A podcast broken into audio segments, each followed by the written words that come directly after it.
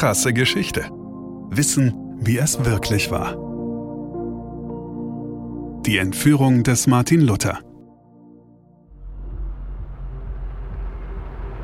An ihren Zungen, mit denen sie gelästert haben, wird man sie auffängen und ihnen ein nie verlöschendes Feuer bereiten.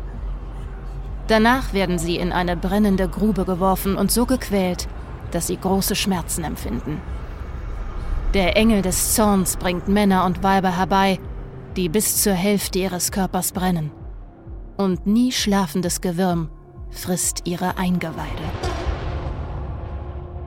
So beschreibt Petrus in seiner Offenbarung von 135 die Schrecken der Hölle, die älteste christliche Abhandlung. Eine Vorstellung, die sich über die Jahrhunderte zu einem immer größer werdenden Monster entwickelt, in der Fantasie von gläubigen Christen.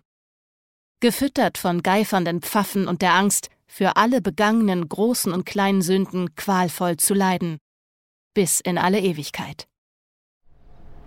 Wer würde diesen Qualen nicht entgehen wollen?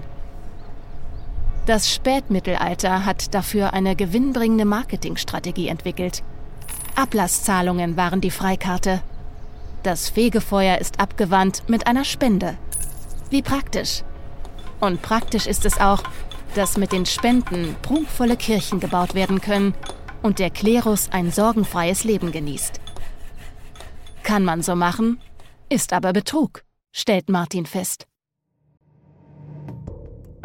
Allein durch den Glauben können Sünden von Gott vergeben werden, glaubt er.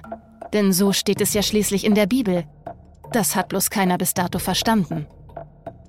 Sprachgenie und Theologe Martin Luther schon. Seine 95 Thesen nagelt er an die Tür der Schlosskirche in Wittenberg. Er will die Kirche reformieren, den Ablasshandel stoppen. Luther ist jetzt, Anfang Mai 1521, auf dem Rückweg vom Reichstag in Worms ins heimische Wittenberg in Sachsen. In Worms hat er von Kaiser Karl V. seine fundamentale Kirchenkritik verteidigt. Erfolglos. Und gut angekommen ist er damit auch nicht. Als Ketzer hat man ihn verurteilt. Und Ketzer leben in der Regel nicht lange im 16. Jahrhundert. Freies Geleit bis nach Hause bekommt Martin Luther zugesprochen. Von Worms bis Wittenberg sind es über fünf Stunden mit dem Auto. Das jedoch wird Karl Benz erst gut 300 Jahre später erfinden. Luther braucht also viele Tage Geleitschutz für die 500 Kilometer. So lange ist er wohl sicher. Was aber erwartet ihn, wenn er wieder zu Hause ist? Er, der rebellische Mönch, der es wagt, die Kirche zu kritisieren und damit alles in Frage zu stellen. Martin Luther wird nicht zu Hause ankommen. Noch auf halber Strecke, tief im Thüringer Wald, wird er überfallen. Bewaffnete Reiter stoppen die Fahrt und verschleppen Luther. Schrecken erfüllt sein Herz. Wartet nun doch der Scheiterhaufen auf ihn? Aber Martin ist gerettet. Denn Friedrich der Weise, Kurfürst von Sachsen, ist es, der seinen Freund Luther zum Schein entführen lässt und ihn damit dem Zugriff der schon lauernden Häscher entzieht. Martin wird sich von nun an auf der Wartburg bei Eisenach verstecken und kann sich dort seinem Traum widmen, der Übersetzung der Bibel.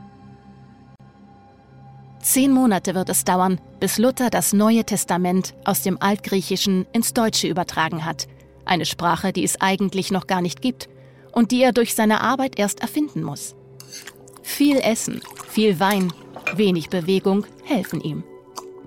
Und ordentlich geflucht hat er auch, der Junker Jörg, wie er sich nennt. Doch seine Mühe lohnt sich. Seine Übersetzung gelingt und von nun an kann jeder selber nachlesen und verstehen, was in der Bibel steht. Dass die Vergebung der Sünden nur durch innere Läuterung erreicht werden kann und man den Qualen der Hölle keineswegs durch eine Spende entgeht. Erst 25 Jahre später stirbt Luther an einem Herzleiden. Was von ihm bleibt, ist seine Sprache. Nächstenliebe ist so ein Wort, das noch bis heute eine unschlagbare Wirkung hat. Krasse Geschichte ist eine Produktion von Krane und Rabe im Auftrag von RTL Plus Musik. Autoren Sabrina Gottschild-Vetter und Christoph Azone. Gesprochen von Ina Wagler.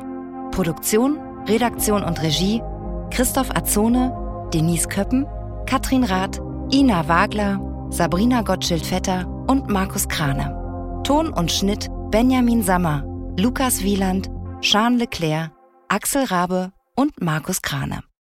Falls es euch gefallen hat und ihr keine weiteren Folgen verpassen wollt, freuen wir uns, wenn ihr diesen Podcast abonniert und weiterempfehlt. Danke fürs Zuhören. Bis zum nächsten Mal.